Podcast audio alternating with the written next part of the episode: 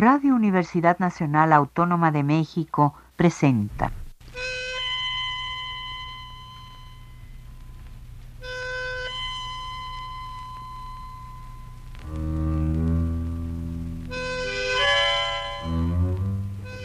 Cien años de tango.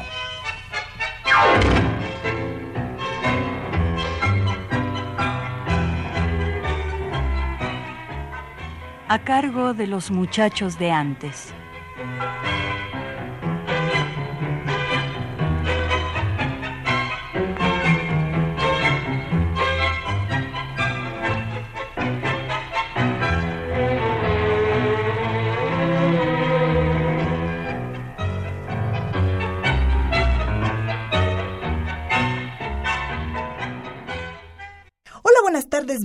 Al programa 100 años de tango. Yo soy Carolina Romero Vega y me da mucho gusto estar conduciendo hoy este programa, este espacio dedicado especialmente al tango y hecho para todos ustedes. Estamos transmitiendo por Radio UNAM en el 860 de AM y en transmisión simultánea por la página de internet en www.radiounam.unam.mx.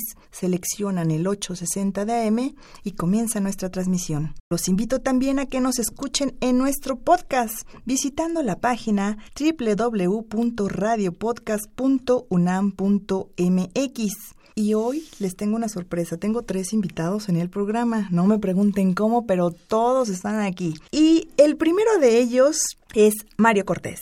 Músico, contrabajista, mexicano, integrante de Tango Nuevo, que después se cambió a Tango México y también de la Orquesta Mexicana del Tango y de la Orquesta Sinfónica, ¿cierto? Orquesta Filarmónica, Filarmónica. de la Ciudad de México. Ah, bueno, gracias por corregirme. Filarmónica.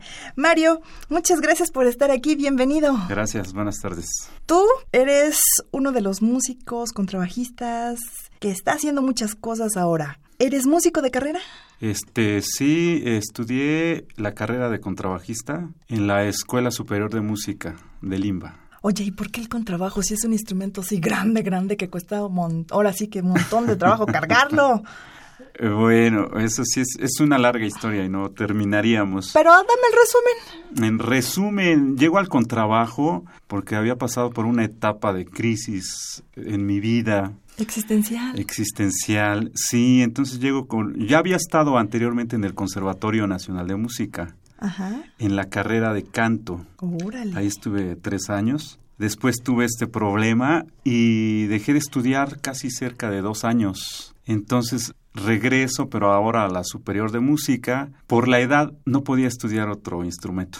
Entonces Ah. solamente tenía la opción de canto. Vuelvo a entrar como cantante y al año me cambio a contrabajo. Por No te gustó. no, fíjate que iba bien, Iba eh, bien. iba bien, pero tenía necesidad de trabajar y la maestra con la que yo estudiaba, en esa época mm, tenía varios cantantes ya que estaban en la ópera. Y entonces era esperar la clase así tres horas y me daba diez minutos de clase. Y yo, maestra, pero ¿Cómo? ¿Diez minutos? ¿Cómo 10 minutos? Yo necesito trabajar. Y su recomendación fue, no tocas eh, la guitarra o el bajo eléctrico. Mira, este... Otro instrumento. Para que saques de ahí dinero, pero no dejes la carrera. Y yo dije, bueno, ¿cómo me manda a estudiar Otra cosa. otra cosa? Si yo quiero ser cantante, pues voy a trabajar de, en un coro, ¿no? Mínimo. Y entonces me dice, creo que aquí hay un buen maestro de contrabajo. Pídele clases para el hueso, como se dice comúnmente en, entre los músicos, ¿no? El trabajo. Y yo dije, ¿cómo me manda a estudiar trabajo? Pero pensé, bueno, yo toco el bajo eléctrico o la guitarra, pues quizás sea más fácil para mí. Voy a ver. Y Ya llegué con el maestro Nicola Popov, que es gran maestro, tiene una historia aquí en México increíble y ¿Ruso? eh, no, él es de Bulgaria. Y no me quiso aceptar. Me dijo, no, tú ya estás muy grande para estudiar eso. Debiste haber venido a los 20 de perdida. Y yo dije, pues híjole, ¿y ahora qué hago? Y había otro maestro en ese momento. Y él me dice, ven muchacho, ven. Mira, todos llegan así como tú, que se mueren por estudiar el contrabajo. Pero ponte a estudiar y preséntate al cambio de carrera. Y eso hice, ¿no? Le hice caso. Y me presenté al cambio de carrera. Cuando me vio el maestro me dijo, ay, otra vez tú. Dice, bueno, pues te vamos a dar chance. Y así llegué al contrabajo, pero al principio No era lo tuyo. nunca pensé que yo iba a terminar de contrabajista. Ni lo pensabas, Ni ni, siquiera. nada. Entonces, ¿tocas o tocabas la guitarra, el bajo? Pues yo empecé tocando música popular a los 13 años y de forma empírica aprendí a tocar la guitarra, el acordeón, la mandolina, el tololoche, como se dice al contrabajo, ¿no? En la música popular y los teclados ahí. O sea que ya ibas por sí, la música. sí, en la música popular estuve tocando música mexicana, en grupos versátiles, en todo. Bueno, y ahora llegas con Frania, con Víctor, a Tango Nuevo. Bueno, ahí eh, voy a empezar diciéndote cómo empezamos en el tango. Sí, Yo a. Víctor lo conocí eh, en un restaurante tocando, ¿no? Un, un día él me habló por teléfono, oye, me dieron tu teléfono, vamos a tocar en un restaurante, ¿puedes? Pues sí. Y ahí conocí a Víctor. Entonces, él estudió, él es acordeonista clásico, ¿no? De conservatorio, Sí, sí. este. Y hasta se fue a Rusia Y se fue a Rusia, exactamente, llegó a México y él escucha a, a Piazzolla en el Auditorio Nacional cuando vino a tocar a México. Y él creo que él quedó muy impactado al haber escuchado a Astor. Y un día llega y me dice, oye, fíjate que quiero tocar tango y te invito, vamos a tocar. Ah, ok, pues vamos a tocar. O sea, empezábamos a tocar y no teníamos idea de... De nada. Víctor sí, Víctor es un fanático del tango y tiene Colecciones una colección de. ¿no? y versiones. Y me, me, me, me invitó a tocar tango yo ni idea. Tenía el recuerdo así lejano de, de alguna versión de, de, de Gardel no los discos malas grabaciones todavía suena el gis ahí Sí, sí, sí. y no me entusiasmaba mucho pero yo siempre como que he querido siempre aprender de todo siempre como que soy inquieto en, ah, que sí, vamos a hacerlo. Y él me invita, nos juntamos, el primer grupo que hicimos fue guitarra, acordeón y contrabajo. Mira, Después cambiamos la guitarra por un violín, era violín, acordeón y contrabajo. Y Víctor, este, él estaba inquieto por, por formar un quinteto. ajá. Eh, así estuvimos un rato, no sé, tres, ¿En qué cuatro año años. sería?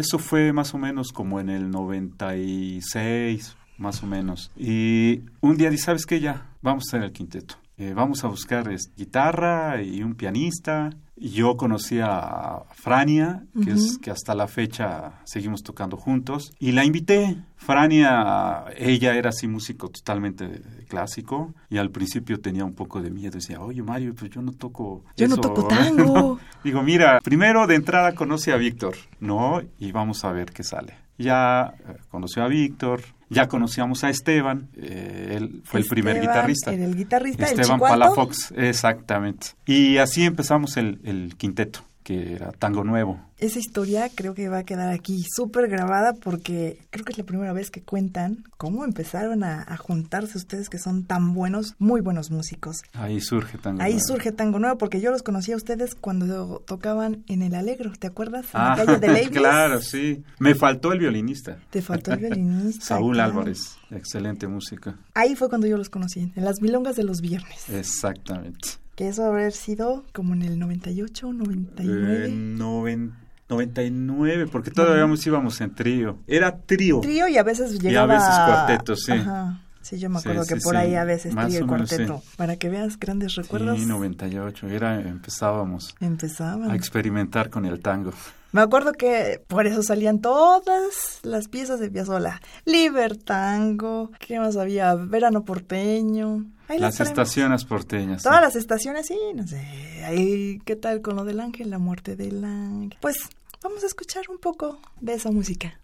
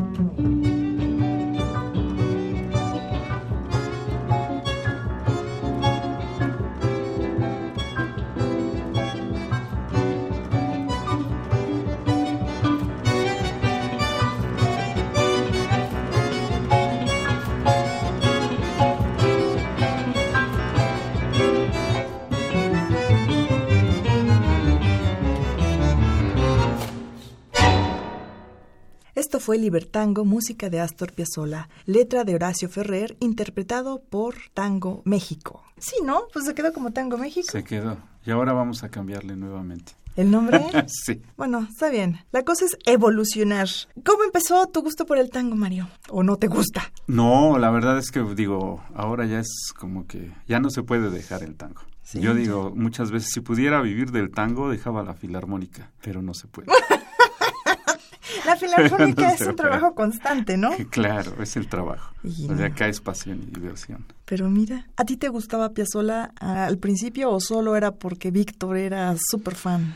Pues mira, Piazzolla, digo, como ser, como músico de conservatorio, creo que sus composiciones la puede, las puede interpretar cualquier músico de conservatorio, ¿no? Está todo escrito, son buenos arreglos. Lo difícil creo que es darle la interpretación. Eh, Sí. Nosotros empezamos en trío tocando algunos tangos tradicionales. Cuando se formó el quinteto eh, por Víctor, la idea de Víctor era tocar puro Piazzolla. Y nos clavamos mucho. Creo que aquí el responsable fue Víctor. Víctor nos decía, a ver, miren, escuchen esta versión, escuchen esta otra, vean cómo tocan. Eh, yo era ignorante del tango. Yo aprendí por Víctor y por grabaciones que me fue dando. eh, y yo decía, órale, esto es tango. Ay, me empecé a emocionar. Eh, empezamos a tocar pura música de Piazzolla basándonos en grabaciones. Eh, Que- pero creo que lo que nos cambió todo fue la primera vez que fuimos a Buenos Aires. A ver, cuéntanos un poquito de eso. Eh, ¿Cómo llegaron ahí? Ahí eh, hubo un concurso por audición y mandamos nuestro audio y nos aceptaron. No, ya fuimos a... De hecho, el festival era de Astor Piazzolla. Eh, íbamos a ir, pero el violinista que traíamos ahí renunció. Mm, Renunció y nosotros con boletos en mano para irnos. No sabíamos qué hacer, pero teníamos una amiga allá, contrabajista, que estuvo viviendo en México, y la contactamos para que nos consiguiera un violinista. Y ella nos consiguió a, pues, a dos muy buenos viol- violinistas, Ramiro Gallo y Sebastián Prusac. Hablamos con, ya estando allá con Ramiro Gallo, y él decía, bueno, yo no toco ese repertorio, pero Sebastián tiene todo eso. Ya Y fueron corriendo contactamos con él. Creo la primera vez la impresión de, de Sebastián fue, bueno, mexicanos tocando tango. Pues, ¿Qué les pasa? pues, a, a ver, bueno, pues a ver, toquen. Y yo lo sigo. Eh, empezamos a tocar. Y se sorprendió. Se sorprendió y se tocó, ¿no? Y cambió su actitud.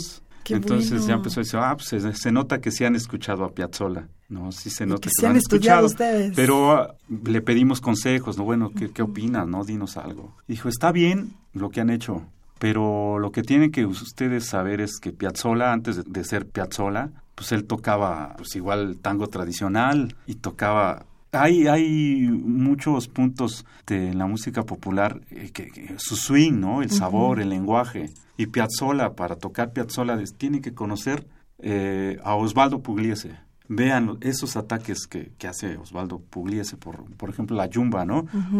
Se Piazzolla lo quería en ciertos tangos, ¿no? Como en Michelangelo 70. Hay un arrastre que, que, que se hace ¡fum! Y se oye. Eh, Pero eso dice, eso está en el tango tradicional. Escuchen tango tradicional. Si no han escuchado tango tradicional, no van a poder interpretar a Piazzolla. Y los y mandó a entonces estudiar. como que, órale. Y empezamos a escuchar tango tradicional. Y empezamos a ir para atrás, a tocar tango tradicional. Allá este, conocimos a Cristian Zárate. Cristian Zárate nos empezó a hacer arreglos de tango tradicional, pero pues eso nos cambió todo, ¿no? Haber conocido a estos músicos. Cambió su panorama. A Julio Pane, a Héctor Console, eh, Su- Suárez Paz, to- todos esos músicos tangueros, tangueros, eso nos cambió. Y la visión, digo, ahorita yo me gusta Piazzolla, pero la verdad prefiero escuchar a Osvaldo Pugliese, Sí, de que plano. es el santo de los tangueros. Pues vamos a escuchar otro tango.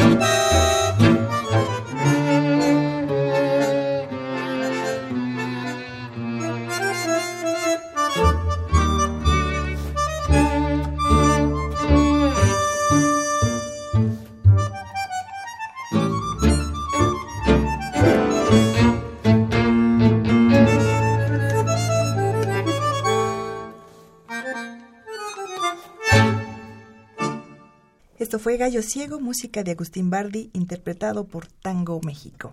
Sigue avanzando el tiempo, ustedes son como una base importante ya en el grupo. Hablo eh, Víctor, Frania y tú, Sí. que son como los pilares de- del grupo. Y de pronto nos encontramos que los invitan o hacen casting para entrar a la Orquesta Mexicana del Tango. ¿Qué pasó ahí? Bueno, ahí, eh, bueno, eh, nosotros en el tango, Víctor tomaba clases de, de acordeón con César Holguín. César Holguín es bandoneonista, Sí. pero más bien era de interpretación del tango y Víctor trataba de imitar en el acordeón Lo lo, que hace el bandoneón. Después, no sé en qué año, pero Víctor ya se compró su bandoneón, cansado de que siempre le decían, maestro, qué bonita toca su, su bandoneón. Y Víctor decía, no es bandoneón, es acordeón. Claro. Y lo tenían harto hasta que se compró su bandoneón y di- decidió estudiar este bandoneón. César, eh, bueno, lo conocemos por Víctor.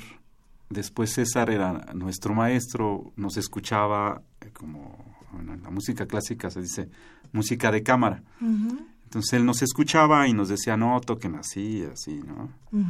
Eh, nos conoció y él tenía la inquietud de, de hacer una orquesta típica de tango y, y nos decía algún día la voy a hacer hasta que por fin la decidió y un día nos convocó muchachos voy a hacer la orquesta y quiero que ustedes participen. Y creo que por, por, por la trayectoria no en el tango que nos gusta eh, eh, nos invita y se forma la orquesta mexicana de tango. Porque ustedes entraron como instrumentos base, o sea, Frania en el piano, no hay otro piano, ¿no? Tú en el contrabajo, no hay otro contrabajo. Y Víctor, en ese momento, pues habían dos bandoneones, o sea, estaba César, estaba Víctor. Raúl ¿Y Raúl? y Clara, que ya estudiaba, ¿no? No, Clara entró después. No, ella entró después, Sí, claro. pero ella era alumna de César ya. Pero, Entonces ya estaba yo ahí que había que había dos bandoneones más que, que César, ¿no? Sí. Yo me acuerdo que, que Raúl Bizzi y Víctor. Te digo que los vengo siguiendo. Cambia el panorama del tango cuando entras a la orquesta. Eh, bueno, es tocar diferente. Es ¿no? tocar O diferente. sea, con nuestro grupo teníamos otra, otra forma de tocar. César tiene otro estilo de tocar que también es, es muy bueno. Nada más es cambiar de chip, ¿no? O sea, ver los tiempos que se necesitan para la orquesta, que, que tocar en trío o quinteto, cambias el chip. ¿Pero te gusta los Sí, dos? sí, sí, sí. Y te, te digo, hace rato te lo mencioné, si pudiera vivir del tango o de la orquesta mexicana de tango, También. pues igual dejaba la filarmónica. Pero no se puede. No se puede. Como has estado mencionando, pues tenemos también otra invitada, también de la Orquesta Mexicana del Tango. Ella es la primer mujer bandoneonista y es Clara Stein. Stern, Stein. Ah, mira. Eh, ¿Tu apellido de dónde es? de Alemania. Ya te andaba yo bautizando de otro Sí. apellido. Pues tú llegas, como dice, de alumna de, de César Holguín. Sí, bueno, yo empecé a estudiar con César en el, a ver, 97, 98. 98. Más bien. ¿Tú eres eh, también música de carrera? ¿O estudiaste música de carrera? Yo estudié música desde niña en, un, en una escuela que tenía un programa integral. Entonces, por las tardes, o sea, en la mañana iba a una escuela normal y en la tarde iba a la de música y llevaba clases de todo, de piano, de violín, de solfeo, de percusión, de folclore, de muchas cosas y lo llevé así a la par hasta que vi un bandoneón y entonces dejé los demás instrumentos Y dijiste, de aquí soy yo. por el bandoneón, sí, pero ahí todavía no acababa la, la prepa. Entonces, después me... Cuando acabé la prepa, lo único que quería hacer era ir por un bandoneón a Buenos Aires, que es lo que hice, y no sabía si estudiar música o estudiar literatura. Y Pero finalmente ganó. Las dos. las dos. bueno, eh, formalmente li- literatura. O sea, me regresé a México y estudié literatura, pero empecé a estudiar con, con César. Y no te pesa el bandoneón. Sí. Sí. Digo, porque yo tomé una micro clasecita en Buenos ¿Ah, Aires, sí? pero dije, no, esto no es lo mío. A mí sí me pesó muchísimo y dije, no, gracias, ahí está bien, se lo dejé a mi marido. sí, no, no, la verdad es que dije, esto está súper difícil. Pues sí, así es sí es muy pesado. O sea, ¿te refieres a- Sí, por el peso, físicamente el pesa peso del como ocho bandoneón. kilos. Sí. En realidad lo sufro más cuando lo transporto que tocando. O sea, como que tocando no... No te pesa tanto. no toco de pie, eso sí, un poco por porque se vuelve más complicado equilibrar el peso sin cambiar la postura de la mano en el teclado. Entonces, tampoco tengo manos muy largas, dedos, dedos muy largos. Entonces, si la mano se carga hacia arriba por el peso, ya no llego a los botones de abajo. Entonces, Sí. toco sentadita. Sentadita. ¿Tu único maestro fue César Holguín? No, cuando fui por el bandoneón estudié con Luciano Jungmann en Buenos Aires. Ah, Luciano. Sí, tres meses. Lo conozco. Él también fue el maestro de mi marido. Ah, sí. Sí, sí. Mira, qué casualidad. Qué casualidad. Sí, estudié con él y em, hace unos meses que fui otra vez a Buenos Aires un mes, estudié con Federico Pereiro un mes. Muy bien. Sí. Pues vamos a escuchar otro tango.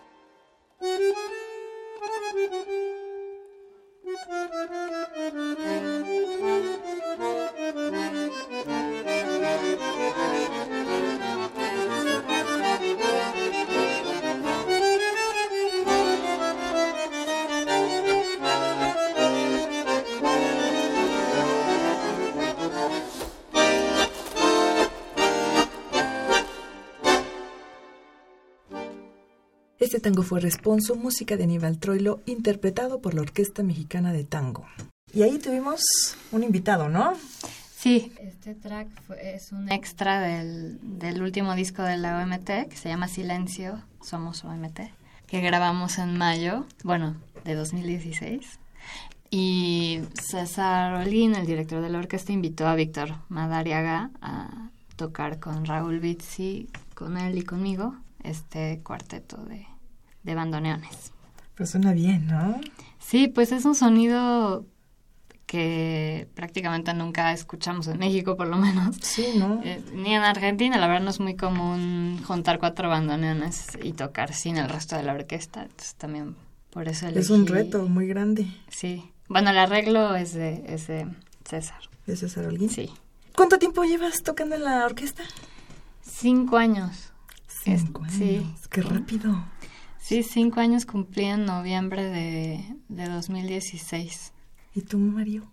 Eh, ocho años lleva la orquesta. O sea que desde el origen, Soy de los fundadores. pues que ser todos. y de pronto nace un nuevo proyecto. Un nuevo proyecto por el cual corrimos, corrimos, corrimos a, a ver de qué se trataba. Y es esta caja que respira. ¿Nos quieres contar un poquito? Sí, bueno, em, en 2015 se creó una asociación em, mexicana, Tango para Todos, eh, una asociación civil, que tiene como, como labor conjuntar los distintos mundos del tango para que dialoguen, ¿no? Entonces, em, que los bailarines hablen con los músicos, em, que haya milongas con música, con música en vivo, que se den conferencias, que se hable sobre las letras, que se haga investigación, crónica y, bueno, muchas cosas. Sí. Y me invitaron a, a hablar un poquito sobre el instrumento eh, con motivo del Día del Tango el 11 de diciembre de 2015. Entonces ahí, este, como yo soy, me pongo un poco nerviosa, eh, escribí un texto, bueno, y también como estudié letras se me da, ¿no? Entonces, más que hablar, leí este texto y les gustó mucho y tiempo después me invitaron a, a editarlo en forma de, de este pequeño libro. De este pequeño libro. Entonces, ese día tú leíste todo el texto que viene acá en, en el libro y les encantó. Sí, sí, sí, sí. Bueno, está casi íntegro, a- o sea, como, como ya iba a ser publicado, lo edité un poco para quitarle las partes más orales, ¿no? Y es lo que, lo que pueden leer ahora. Pues vamos a, a tener cuatro ejemplares de estos que vamos a estarles regalando. Lo único que tienen que hacer es mandarnos un correo a granmilonga.gmail.com y los primeros cuatro correos que lleguen pues van a tener su ejemplar. Esto es cortesía de la Asociación de Tango para Todos y nos los trajo Juan Pablo Muñoz. Hola Juan Pablo. Hola, ¿cómo están? Tú tuviste que ver, fuiste como el cómplice con Clara de este libro. Sí, sí lo fui.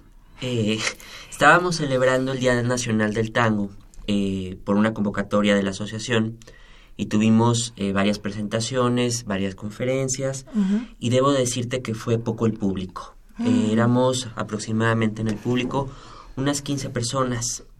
Miguel García, que trabaja pues evidentemente en este programa y que también está en la asociación, convocó a Clara. Clara preparó un texto espléndido que no te voy a mentir, ¿eh? hubo gente que lloró de emoción mientras ella lo leía, porque era un texto que tenía que ver con el tango, pero también con encontrar tu voz, tu vocación. No podíamos pasar esto por, Por alto. por alto, no podíamos eh, dejarlo desapercibido, y bueno, se nos ocurrió hacer un pequeño librito.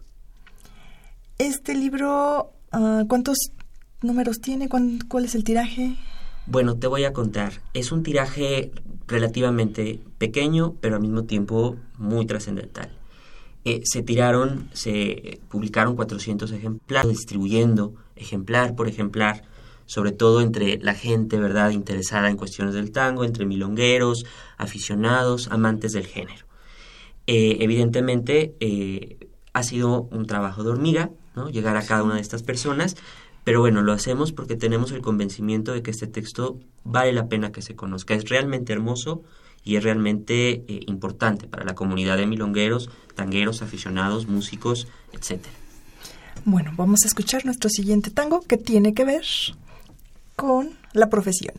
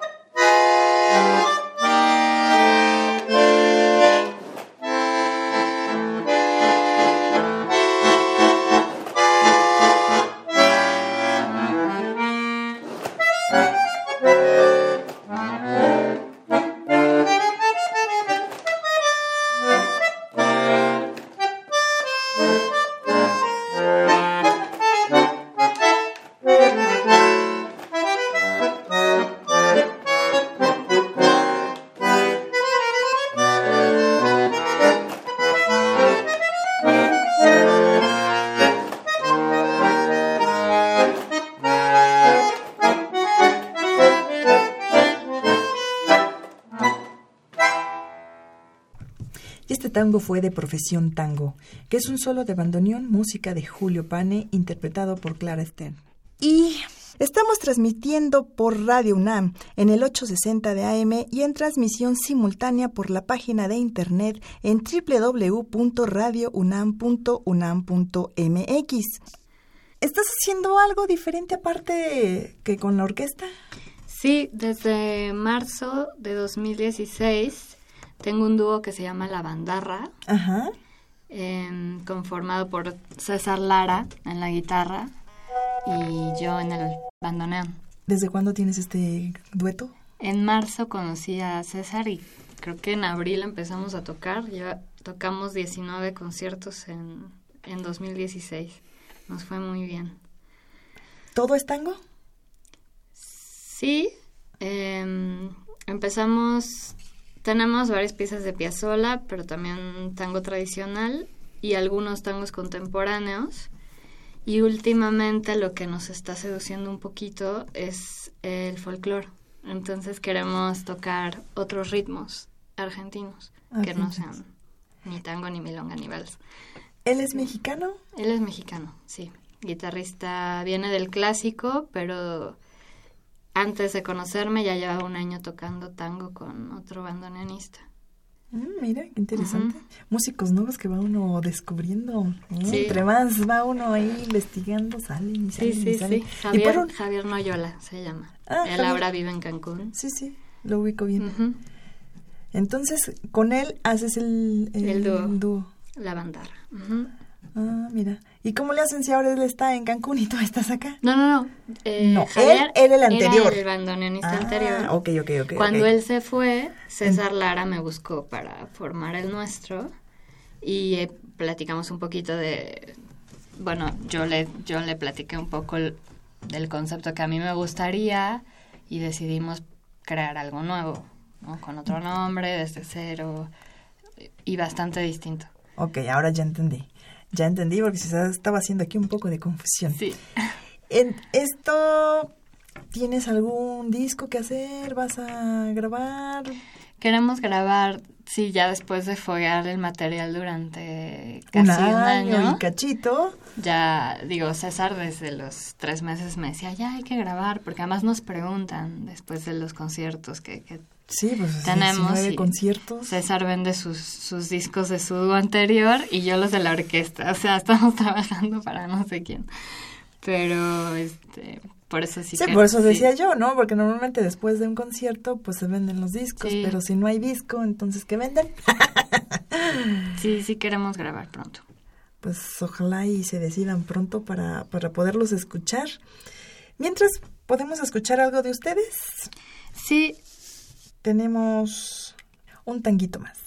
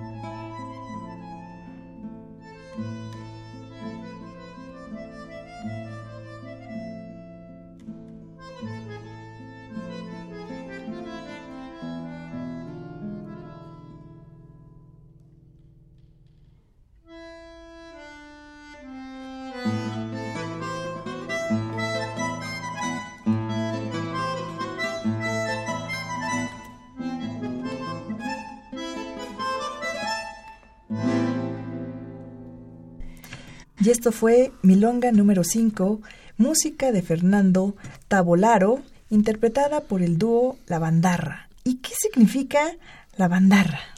Bueno, la lavandarra surgió de dos cosas. Una, de una palabra que yo había escuchado en España, que es bandarra. No seas un bandarra, es como no seas sinvergüenza. Pero se dice un poco de broma, como, como lo dirías a, a, tu hijo o algo así, ¿no? Este, y bueno, y nos pareció una feliz coincidencia que se podía usar para conjuntar bandoneón y guitarra. Bandoneón y guitarra. Pues mira, se oye muy bonito, ¿eh? La verdad es que se oye muy bonito y también la interpretación de esta milonga número 5 que la verdad yo no conocí. Muchas gracias a los tres por haber estado en el programa y por contarnos un poco de su vida, siempre unida al tango. Agradezco también al señor Miguel Ángel Ferrini por el manejo de los controles técnicos. Busquen nuestro podcast por si quieren escuchar de nuevo nuestros programas en la página de www.radiopodcast.unam.mx. Les doy mi correo electrónico granmilonga.gmail.com. En Facebook me pueden encontrar como Carolina Romero y en Twitter como caro-romero-veg. Fue un placer haber estado con ustedes. Les mando un fuerte abrazo. Disfruten su día. Y nos vamos a despedir con el último tango, La Mariposa. Música de Pedro Mafia. Y la interpretación es... De Perla Flores y Alejandro Shaikis en violín, Mario Cortés en contrabajo, eh, Frania Mallorquín al piano y Víctor Madariaga y Clara Stern en bandoneones. Muy bien, pues nos vamos a ir escuchando este tango. Me despido, soy Carolina Romero Vega. Gracias por escuchar este programa de 100 años de tango. Sean felices y disfruten la vida.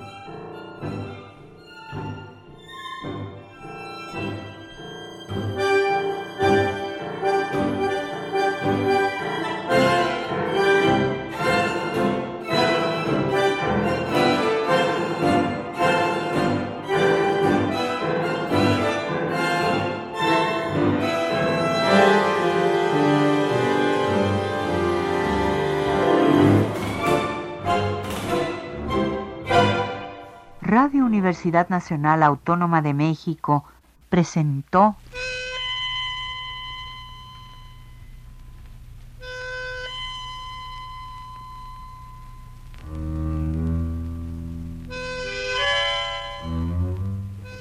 Cien años de tango.